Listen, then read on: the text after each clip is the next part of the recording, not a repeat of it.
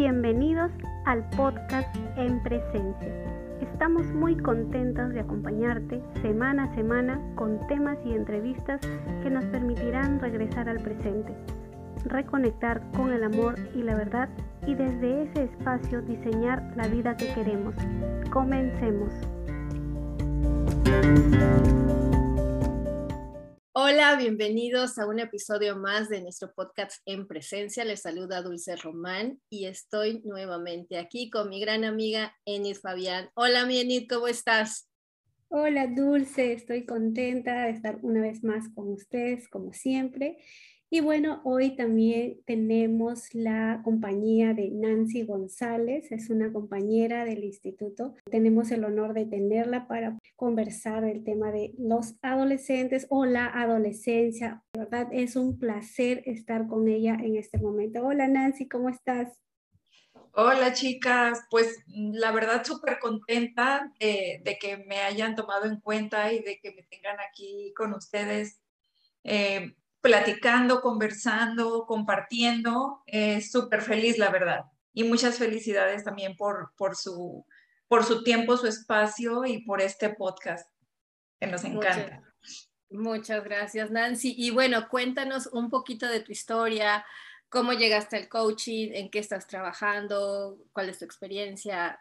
Cuéntanos un poquito de ti. Bueno, eh, durante cinco años, como di con MMK, el, el coaching de MMK, durante cinco años eh, estuve escuchando los podcasts de Ale Llamas y yo vivía en, en Australia y allá no me coincidían los horarios para estar en la certificación ni nada. De pronto un día la vida me manda a este lado del planeta y ya, eso fue en el 2020 y ya vi que podía estar como en un horario más de América y dije, bueno, voy a, intentar inscribirme. Me inscribí a la certificación y sinceramente para cuando me inscribí pues ya conocía bastante cómo hablaba Alejandra, su vocabulario, que sus libros, ya había leído de los libros que leemos alguito, porque ella menciona mucho, pues que Católica, que Byron Katie, entonces yo me aventé todo ese, avancé, digamos, con la tarea. y me encantó, me encantó, la verdad. Eh, estar en la certificación me abrió un mundo que no conocía. Mm, les confieso que yo nunca había leído tanto eh, sobre, o sea, tantos libros así de, del despertar o de metafísica y de todo lo que leemos ahí en MMK. Y fue un mundo por descubrir para mí, la verdad. Así, así fue como empecé.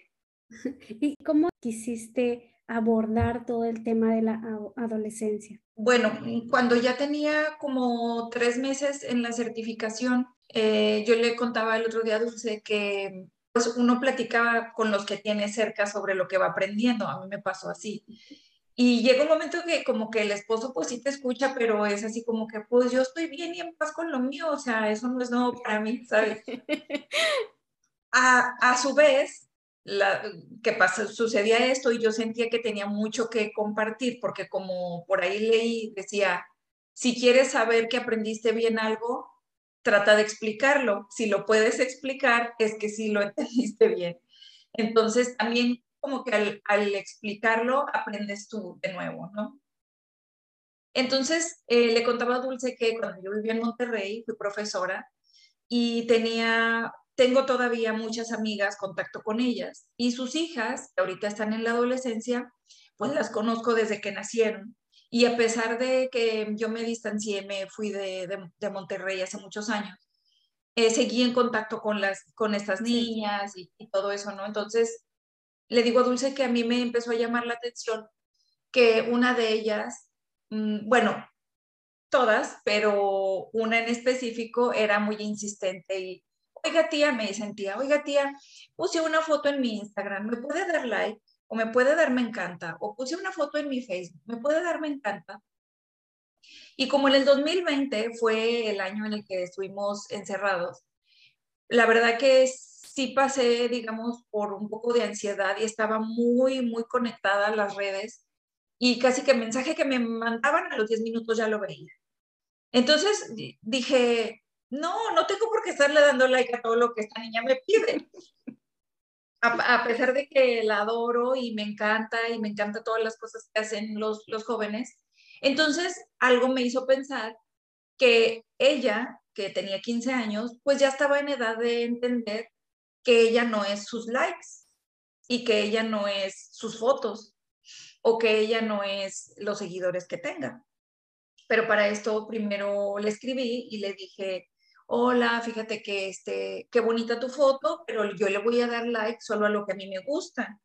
Con mucho respeto se lo dije y la verdad que fue como muy atrevido de mi parte también. Y, y ella fue muy madura y me dijo, ay, sí, tía, no, bueno, yo nada más le, le, pedía que si me daba like, pero no, usted solo dé like a lo que a usted le gusta. Le dije, sí, yo solo le voy a dar like a lo que a mí me gusta y si no te doy like, no te estoy dando like no es que no te me gustes tú, sino que o no mire tu foto, o no tuve tiempo de meterme a hacer lo que me pediste, pero también tienes que saber que tú no eres los likes que tienes. Y hablé con la mamá y le dije, oye, ¿te gustaría que tus hijas, ella tiene dos, dos muchachas, en ese tiempo una tenía 15, la otra 17, le dije, ¿te gustaría que tus hijas, eh, voy a dar un curso y les voy a hablar sobre la importancia de las redes sociales y, y, la, y el autoestima. Pues la verdad que yo me inventé el curso, ¿no? Y dije, a estas niñas les voy a hablar sobre el ego, les voy a hablar sobre cómo funciona esa voz interior que a veces nos dice, necesitas más, necesitas más. Si no figuras, no eres. Si no te siguen, no eres. Y, y, mi amiga me dijo, ay, sí, por supuesto. Y entonces yo les dije, inviten a alguien, ¿no? Si quieren invitaron a otras dos amiguitas y empecé con cuatro niñas. Eso fue por ahí del mes de octubre del 2020. Y se fueron sumando muchas en el transcurso de ese tiempo. Llegamos a tener como 25 un día. Y, pero como yo lo hago a como puedo, porque pues estoy aquí con los niños, seguía con la certificación, había que hacer tareas, ayudar a mi otro hijo más grande en la escuela, atender al bebé y todo eso, también les daba sus descansos, ¿no? Eh, que iba a ser Navidad, descansábamos tres, cuatro semanas. Que iba a ser Semana Santa, descansábamos alguno, algunas semanas, porque empecé muy formalmente por semana, por semana, por semana. Entonces, así fue como empecé. Empecé con cuatro niñas, hijas de amigas, y ellas fueron diciéndole a otras y a otras, y se fueron sumando más, y una de ellas, una, de las hijas de esta amiga, hizo página, hizo Instagram y todo, y ella es la que, ella es la que lleva ahí todo el control de todo eso. Y desde el fin de semana ya me está diciendo, oiga tía, entonces, ¿qué onda? ¿Va a haber plática de qué vamos a hablar? Porque yo ya voy a hacer la invitación y, entonces ella ya organiza todo. Y les encanta. Y ahorita ya está abierto al público, o sea, cualquiera puede entrar. Interesante. Y ahorita acuérdate que antes de que terminemos esta plática nos des bien el Instagram para que se puedan conectar los que nos están escuchando y los que quieran entrar, que tengan hijas adolescentes, porque ya no es adolescentes nada más, ¿no? O, si, o simplemente son nada más las chicos, los chicos de adolescentes. Mira, yo adultos.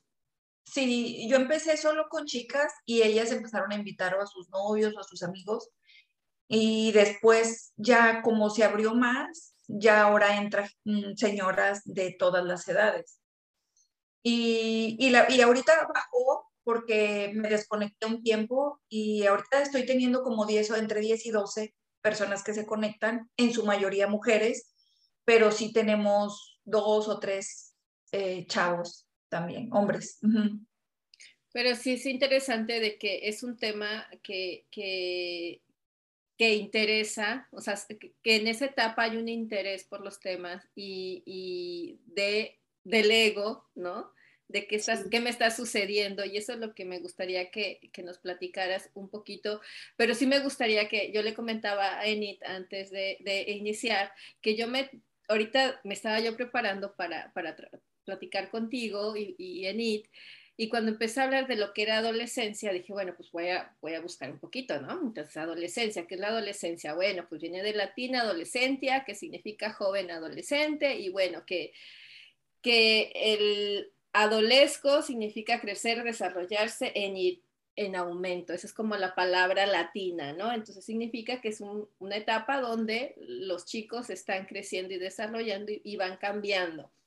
Pero la sorpresa que yo me llevé cuando estaba investigando fue cuando, bueno, chequé UNICEF y, la Organización Mundial de la Salud que dice del tema. Y entonces viene la etapa, las edades, ¿no? Que, eh, eh, que abarca eh, la adolescencia y dice 10 años y puede haber una adolescencia tardía hasta los 20. Y yo dije, ¿10? O sea, y, yo, mi hijo es adolescente, o sea, para mí, y se lo comento a mi esposo y me dice él, no, es a los 13. Y yo, bueno, en nuestra cabeza, porque en UNICEF y la Organización Mundial de la Salud ya lo considera adolescente. Y él te dice, él te dice, yo soy pretty, mamá. Pero entonces es bien interesante ir, identificando que hay una adolescencia temprana que va a los 10 a los 13, según estas instituciones, otro, la, adolescencia media, que es de los 14 a los 16, y lo que llamarían una adolescencia tardía, que es de los 17 y muchas veces hasta los 21. Y eso va de acuerdo a las características de comportamiento o porque cada niño es diferente, cada persona es diferente. Eh, y lo que ellos hablan es como de una maduración física, psicológica este, y de social, ¿no? ciertas características y que por eso se le considera esa etapa adolescencia porque es un proceso de crecimiento. Pero fue bien interesante y te digo esa sorpresa que me llevé yo de, ok, esto hay que poner atención, voy a poner más atención que nunca, porque según yo, mi hijo no, o sea, mi hijo todavía era un niño. Y, creo que también parte esa, esa, y comentábamos con Enid, ¿no? De, de que muchas veces los papás y mamás se nos pasa eso de que nuestros hijos están creciendo. ¿No, mi Enid? Sí, y también estábamos comentando de lo que nos decimos de, de, esta etapa de adolescencia, ¿no? ¿Qué, creencias tenemos de esta etapa como padres, quizás como, como tías o como, eh, porque siempre eh, en algún momento hemos estado al lado de un adolescente que puede ser primo, tías, hermanos o todavía no me ha tocado hijos, pero ¿qué nos estamos diciendo de la adolescencia nosotros como, como, como, como padres? Eh, y qué es lo que ellos piensan también de esta etapa que, es a la adolescencia. Entonces, nos gustaría mucho que nos compartas tú, ¿no? Eh, desde, esa visión del mundo, desde esa experiencia que tienes de trabajar con ellos, también ahora que estás trabajando quizás con sus padres, ¿qué es lo que, hay alrededor de esta palabra, qué hay alrededor de, de la adolescencia? Fíjate, eh, ahorita que Dulce mencionaba sobre la etimología de la, de la palabra, yo también había oído que adolescencia provenía de adolecer, que es como padecer, ¿verdad? Y que es una etapa dura de atravesar para, para el ser humano. Entonces, mm, creo que en esta etapa, o sea, como dices, a partir de los 10 años, y yo creo que sí, tanto en niños como en niñas, el cambio del cuerpo es muy drástico. bueno, las niñas pues no tenemos forma de nada porque somos todavía como niñas, pero ya va a empezar todo como a ponerse un poco en su lugar. Y sinceramente, creo yo, bueno, al menos cuando estuve en la primaria, la información que se nos dio, pues era muy básica. O sea, nadie nos decía, este cuerpo eh, va a cambiar. Y, tampoco sabíamos qué seguía, hacia dónde íbamos. Algunas niñas, mm, pues en esa etapa son muy gorditas o tienen mucho estómago, ¿no? Y, y es como curioso porque parecen niñas, pero ya están altas. Entonces, como somos los seres humanos y no es raro en ellos, en los adolescentes, vemos a otro y nos comparamos con el otro. Entonces, hay adolescentes que se desarrollan muy rápido, que se estiran muy rápido, niñas muy chiquitas que ya tienen un cuerpo de mujer y a las que todavía no les llega, pues empiezan a compararse y empiezan a sentirse mal. Sin mencionar que además está el cambio hormonal en las, en las niñas, ¿no? Y por supuesto también es la edad, sobre todo en las mujeres. Creo que las mujeres por el periodo menstrual se desarrollan un poco, su madurez mental es un poco más rápido que los hombres. Y es la etapa en la que todavía, o en la que las niñas empiezan a creer que a lo mejor el novio que tienen ya va a ser para siempre o va a ser el amor de su vida. Y eso es algo que que no es así y que les cuesta entenderlo. Y yo creo que también nosotros, como ya adultos y espectadores, nos está tocando aprender de cómo funciona la nueva convivencia eh, de relaciones entre noviecitos con las redes sociales, ¿no? Entonces, yo creo que mucho va por el lado de, de quizás decirles, no eres tu cuerpo, no eres este cuerpo, aparte de este cuerpo, no siempre va a estar así. El cuerpo es cambiante en todas las edades. Y, bueno, yo me la paso diciéndoles, yo voy a, cumplir 40 años y mi cuerpo sigue cambiando. Hay cosas que ahora sí puedo hacer, hay otras que ya no puedo hacer, hay otras que tengo que empezar a hacer si quiero continuar como estoy hasta ahorita, ¿no? como escuché una frase hace poco en, en otro programa que estaba oyendo que decía, si quieres seguir como hasta hoy, tienes que empezar a hacer muchas cosas que no has hecho hasta hoy. O sea, hacer quizás más ejercicio, alimentarte mejor, o dejar de desvelarte, o dejar de estar teniendo esos eh, pensamientos que estás teniendo. Entonces, em, me parece que, que, los jóvenes tienen un, reto bien grande, los jóvenes sobre todo, no sé, de hoy en día, por el hecho de que la fotografía es muy importante, la imagen es muy importante y eso era algo que nosotros no teníamos cuando éramos niñas. Si íbamos de vacaciones, pues nada más a la familia que iba a la casa le enseñabas el álbum de fotos y ya, y ahora no, ahora es evidente cuando tus papás te sacan de vacaciones y cuando no.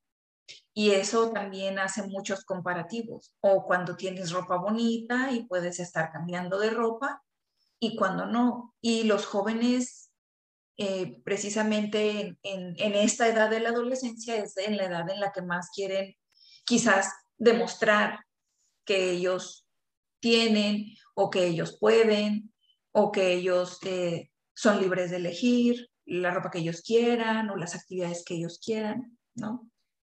Fíjate que ahorita eh, leyendo, escuchando a David Bueno, un, un, este, profesor de la Universidad de Barcelona, que en el, tiene eh, bebé BBA, BPA, creo que se llama el programa de Aprendiendo, Aprendiendo Juntos, algo así, si no me equivoco, que ponen videos muy interesantes.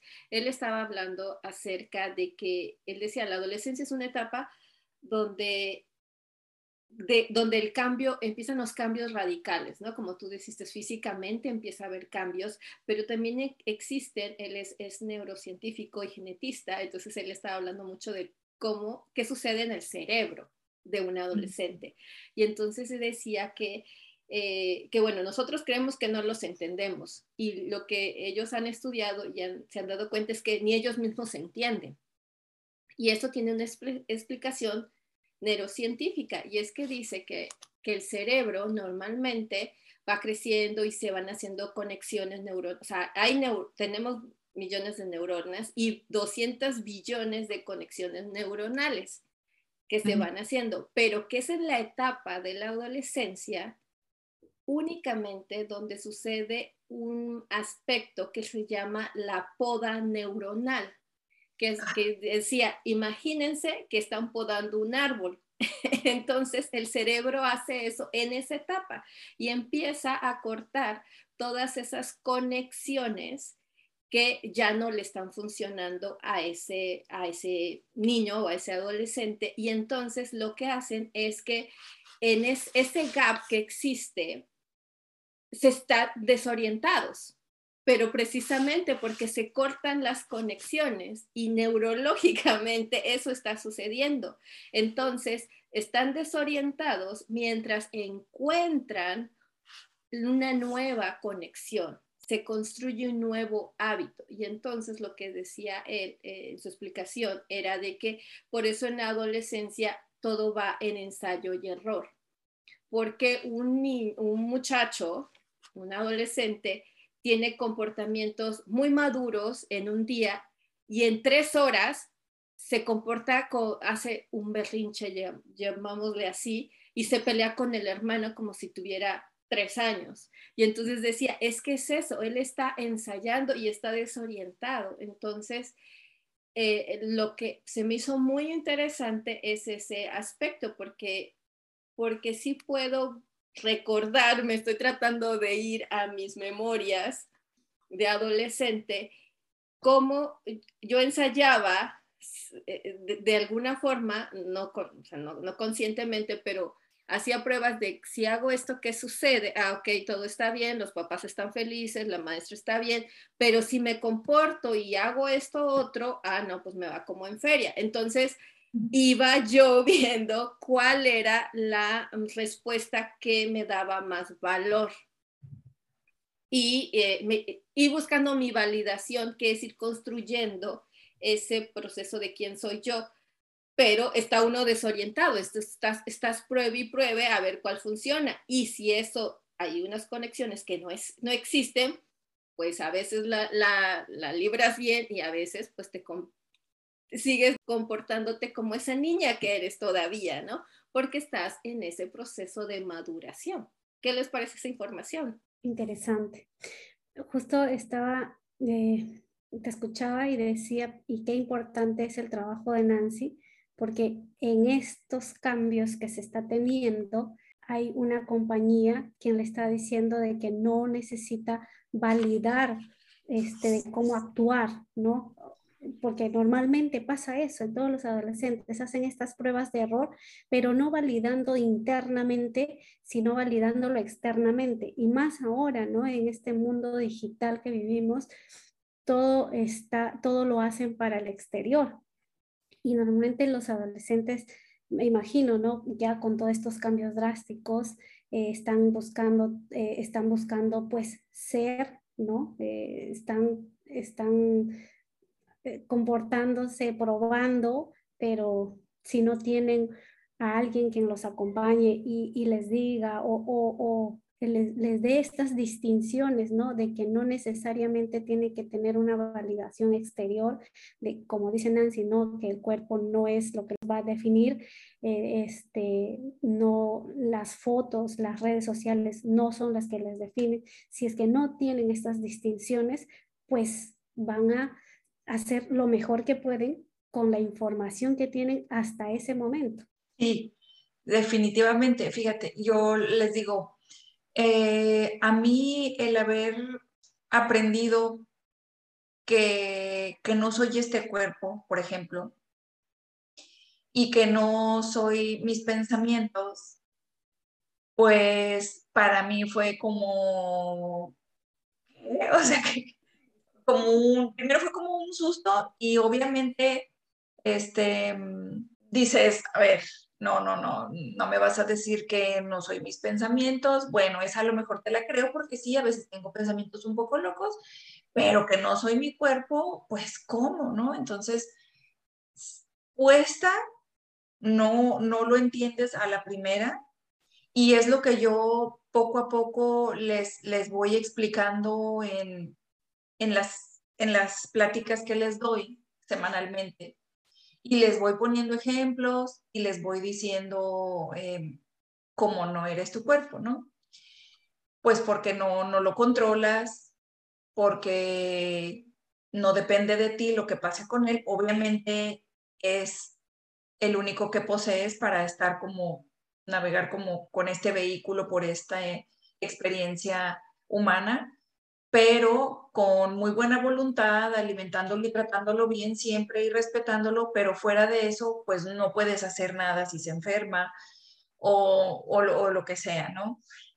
Entonces, como ahorita ellos están muy identificados con el cuerpo y también están descubriendo su sexualidad, para mí fue impactante algunas sesiones que tuve, como yo les ofrezco también las sesiones de, del proceso MMK y, y ellas hablan con sus amigas y las amigas les cuentan algo, ellas me, me contactan, oiga, ¿puede atender a alguna amiguita? Sí, por ahí he atendido algunas con las cuales pues he tenido que pasar saliva con las cosas que me cuentan y, y desde muy pequeñas, muy pequeñas me refiero 13 años, y me dicen cosas como, es que yo ya quiero tomar anticonceptivos, eh, pero no sé cómo decirle a mi mamá, ¿no? Cosas así que, que yo digo, pues tienes que decírselo, porque te tiene que llevar con una ginecóloga, ¿no? Y, y, gracias a Dios ninguna me ha dicho, ¿me ayuda a decirle a mi mamá?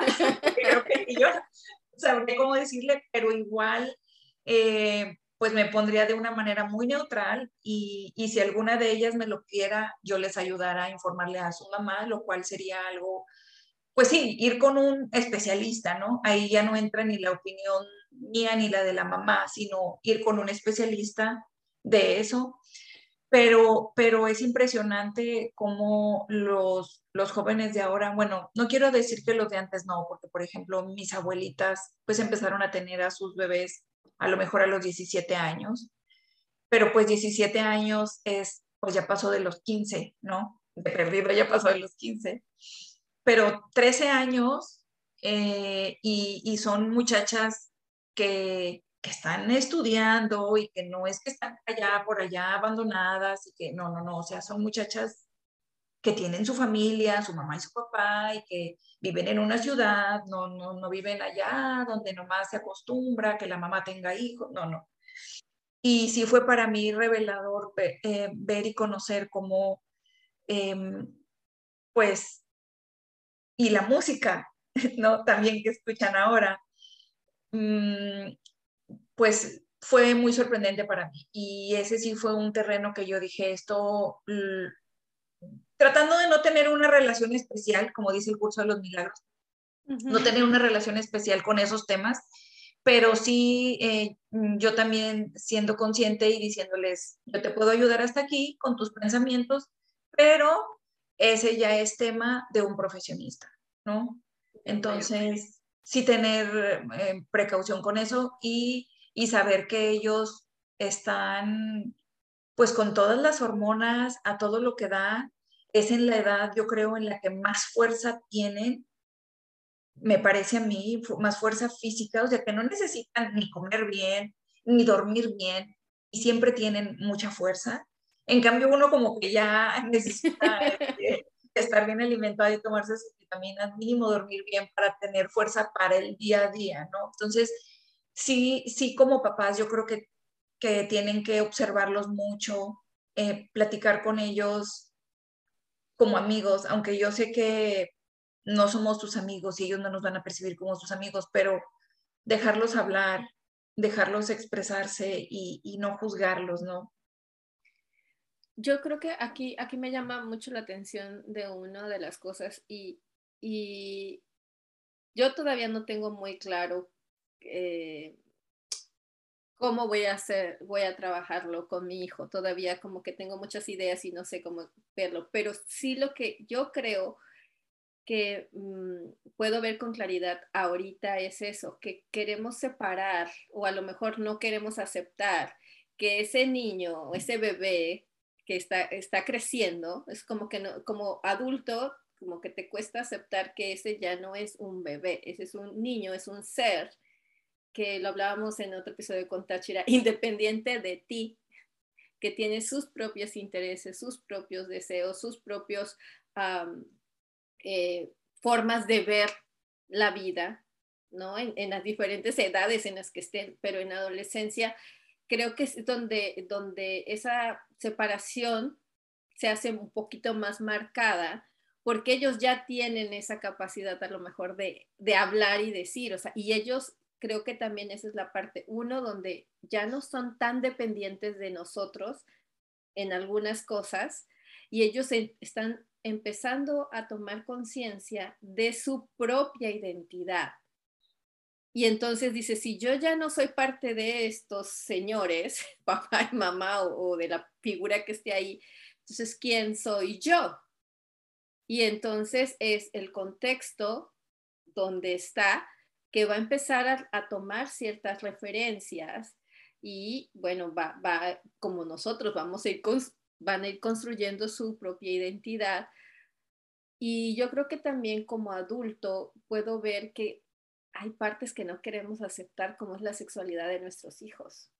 A mí me ha, me ha tocado en sesiones esa parte donde eh, es que eso, de eso no hablo con él, o sea, como está muy chiquito, pero es parte innata de la naturaleza.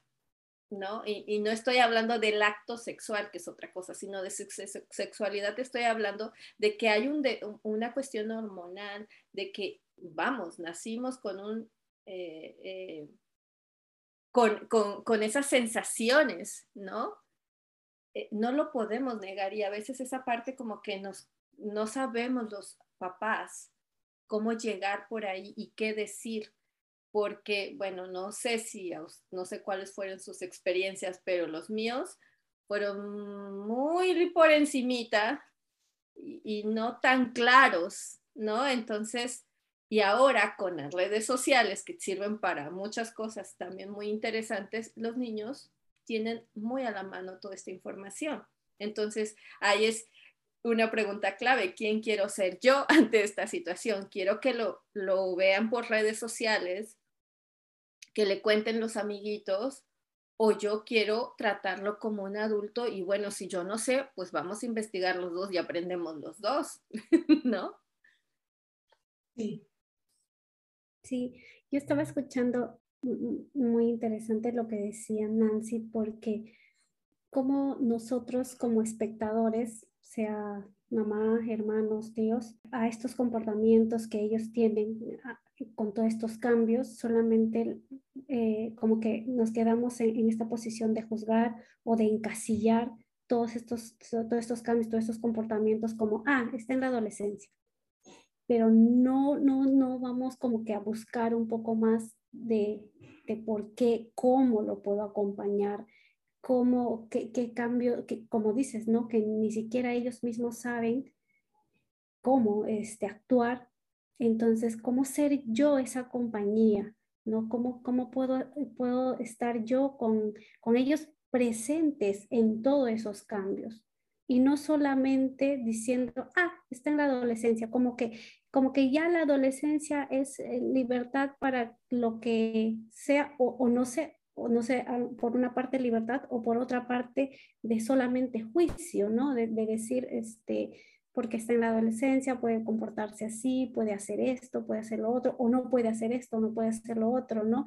Y la otra parte que decía Dulce, que, que quizás nosotros también eh, no soltamos esa parte de que ya él está teniendo estos cambios eh, porque está creciendo y yo no quiero que siga creciendo, yo quiero que siga comportándose como este mi niño que me, que, me hace caso, que, todavía dependa de mí y, todo eso. Entonces, como padres que, que, que estamos ahí, ¿qué distinciones nos podrías dar de cómo acompañarlos, qué hacer eh, con nuestros hijos adolescentes, primos, sobrinos que tengamos, ¿no? Pues eh, fíjate que mm, siento que, los muchachos de ahora, ahorita que, Dulce mencionaba cómo fueron nuestros papás, mis papás también fueron igual que los de ella, y, salía yo muy poco y, y me reservaba mucho todo pero creo que al menos las chicas, los chicos que he conocido, les gusta mucho expresarse. Quizás algo bueno que tienen las redes sociales es que invita mucho a la expresión. Solo, solo quizás el consejo que les daría es que no los juzgaran, que trataran de entender a sus hijos, sabiendo que ellos están descubriendo pues ese o, moldeando ese pues ese personaje que al final todos inconscientemente tenemos que formar, ¿no? Entonces, el rol del, hijo buena onda o el rol del hijo deportista o el rol del hijo este, que le encanta bailar o al que le gusta estar encerrado.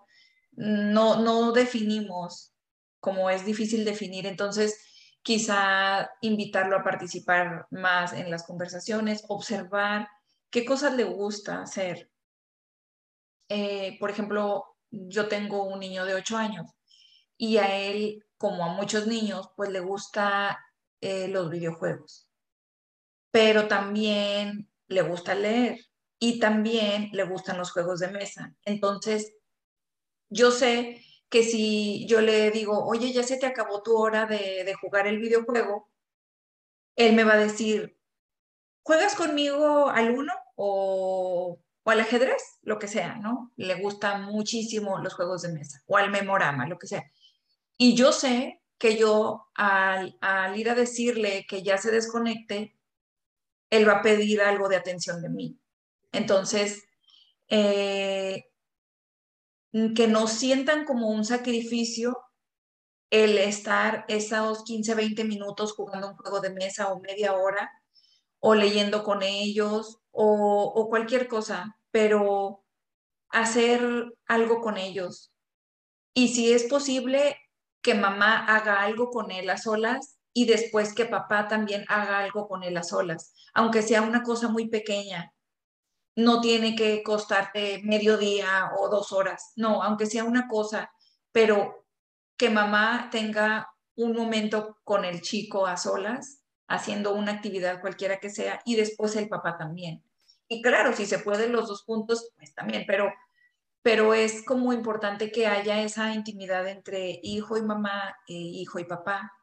Entonces, em, pues sí, saber que ellos van a pedir y yo creo que ahí, ahí estás diciendo algo bien interesante, que, que en relación con, con, nuestro, con nuestro podcast, ¿no? Estar en presencia con ellos. Yo creo que si pensamos en que los bebés, que por ser adolescentes ya no nos van a necesitar a lo mejor de cuestión de... Eh, en un área no significa que tenemos que desaparecer de su vida, al contrario, yo creo que hay que saber estar en presencia con ellos de acuerdo a las necesidades de ellos en, ese, en, esta, en esta nueva etapa, ¿no? No, no dejarlos. Y, y, eso me recuerda que, eh, volviendo a este neurocientífico David Bueno, decía, es la etapa donde se va haciendo la madurez de la valoración y cómo voy a valorarme de acuerdo a cómo me, el, mis papás, los abuelos, los maestros, mis amigos están aceptándome, ¿no? Entonces yo creo que en el caso de, los, de nosotros los padres, eh, esa, esa forma de estar en presencia con ellos es irlos aceptando que son las etapas que van apareciendo en su vida y podemos guiar alguna, algunas ocasiones y a lo mejor otras no nos van a aceptar nuestras sugerencias, pero no pasa nada, no dejas de amarlos, ¿no? Y creo que eso es algo que tenemos continuamente eh, que repetirnos y repetirles de, eh, no importa tus decisiones, yo te voy a amar. Claro, y, no solamente estar presentes físicamente, sino eh, estar presentes emocionalmente, mentalmente, ¿no? Porque a veces podemos estar físicamente con ellos, pero si decimos una orden y ellos que están tomando sus propias decisiones no las hacen, entonces tú ya te vas a un futuro donde dices, pero mi hijo entonces va a ser un desobediente de por vida, o que si no hace esto va, va a acabar debajo de un puente, o qué sé yo, o sea, es, normalmente nos vamos a, primero a juzgarlos y luego a un futuro y entonces ya en, ya en presencia no estamos con ellos, ¿no? Entonces eh, es, es, estar también en presencia, aceptando estos cambios, aceptando que ellos están, están probando, están, están ensayando. ensayando ¿no? Están ensayando, pero que sepan que en ese ensayo, en esas pruebas y errores, que los vas a amar incondicionalmente, ¿no? Eh, sean aciertos o desaciertos, vas a estar ahí con esa presencia, aceptando que también, eh, este, eh, aceptando que ellos tienen esos cambios, aceptando que eh, se van a equivocar, sí se equivocarán, pero ahí vas, a, vas a estar tú, ¿no? Sin juzgarlo, sin decir, ah, porque es adolescente, ah, porque, o, o, no hagas esto porque después va a pasar, o sea, ya no te vayas a un futuro, quédate en ese presente con ellos, porque es lo que más necesitan, creo yo. Sí, y también dejar que se aburran. A mí mi hijo me dice, ay, estoy aburrido, o sea, cuando ya, ya hizo su tarea y luego ya tuvo el permiso de jugar el videojuego la hora que se le permite, y luego ya jugué un ratito con él, y luego ya, pues a lo que sigue yo, ¿no? O la comida, o atender al otro bebé, o lo que sea. Y él, ay, estoy aburrido, y le digo, pues qué bueno, porque cuando el ser humano está aburrido es cuando inventa muy buenas cosas. Entonces, no tiene nada de malo que se aburran y, y tampoco que, que, sintamos que los tenemos que felicitar absolutamente por todo, porque en la vida real no es así, ¿no? Eh, no sé, veía yo el otro día un, un post por ahí que decía que los niños de ahora se frustran más rápido precisamente por eso, porque como los papás nos estamos acostumbrando a a que cualquier logro, por muy mínimo que sea, ay, se comió su fruta, se comió su fruta, bravo, bravo. Oye, no, eso es algo que tienes que hacer. No te voy a aplaudir porque se comió su fruta. Entonces, pero no lo sabemos, o sea, tampoco juzgarnos por eso, estamos aprendiendo a ser papás. Entonces, daba ejemplos como ese. Se comió su fruta o fue a la escuela y vino y hizo muy bien la tarea. Las cosas que se supone que tiene que hacer no tenemos por qué eh, como felicitarlos cada cinco minutos, porque lo que va a suceder es que van a tener muy poca paciencia cuando les toque realmente enfrentarse en el mundo de afuera, que es fuera de la burbuja de mamá, papá y abuelitos. ¿No? Y mira qué, qué interesante que dices eso, porque otro de los datos que este neurocientífico daba era la maduración de la capacidad de retrasar la recompensa. Entonces decía que, por ejemplo, cuando es un niño, ellos quieren la gratificación inmediata, o sea, esto lo quiero ya, o sea, ellos no entienden de una hora, en mañana, no, yo lo quiero ya y en este momento. como niños, esa es como la forma de, de, de ver la situación. Y cuando es adolescente, es la etapa donde empieza a, a entender que, este, que ese proceso, que, que una acción o una recompensa puede tardar dos o tres días. Pero decía él, pero les quiero decir que ahí inicia, o sea, inicia en la adolescencia, pero no saben la sorpresa que me llevé cuando escuché cuándo acaba eso. A los 34 años. Neurológicamente, hasta lo que ese estudio estaba, eh, él estaba diciendo y revelaron, es que hasta los 34 años el cerebro entiende completamente el significado de retrasar la recompensa, que ahí se termina el proceso en lo que este eh, doctor hablaba. Entonces decía, entonces hay que tener paciencia, aceptar que nuestros hijos están aprendiendo nuevas formas de relacionarse con su cuerpo, con su desarrollo psicológico, con sus emociones, con, o sea, con su cuerpo. O sea, hay todo un proceso, por eso es tan radical.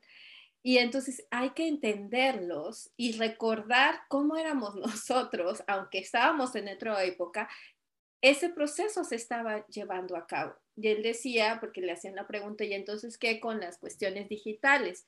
Dice que él decía, no hay ningún eh, hecho que nos demuestre ahorita si eso va a afectar o no.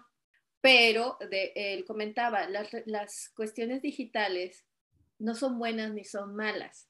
Eh, neurológicamente hablando, se han perdido, por ejemplo, ciertas, el desarrollo de ciertas ah, capacidades del cerebro, pero se han ganado otras.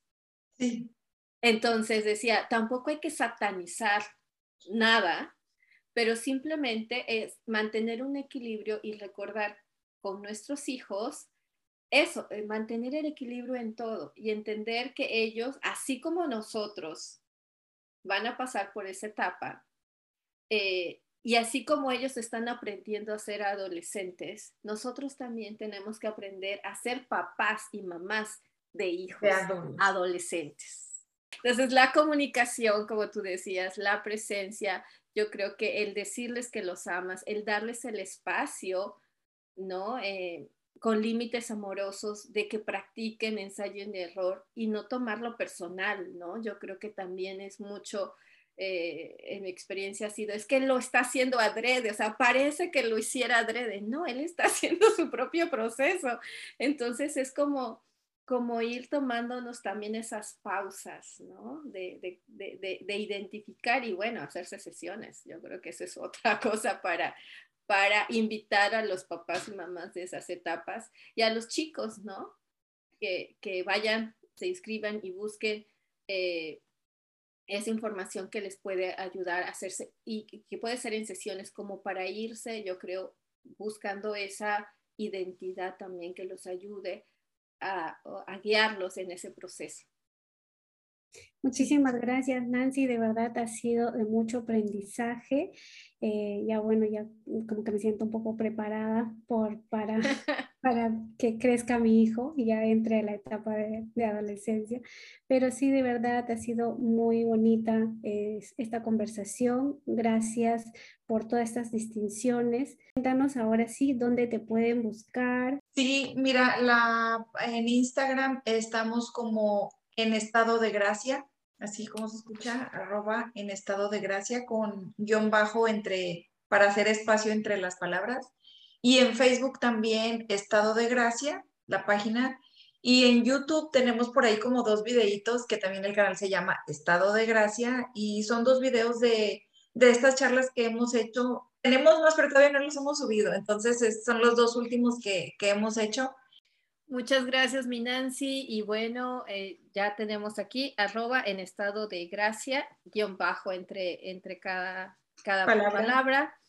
Instagram y Facebook y YouTube. Así que bueno, muchas gracias nuevamente. Gracias, Menit, y nos vemos para la próxima. Bye bye. Gracias.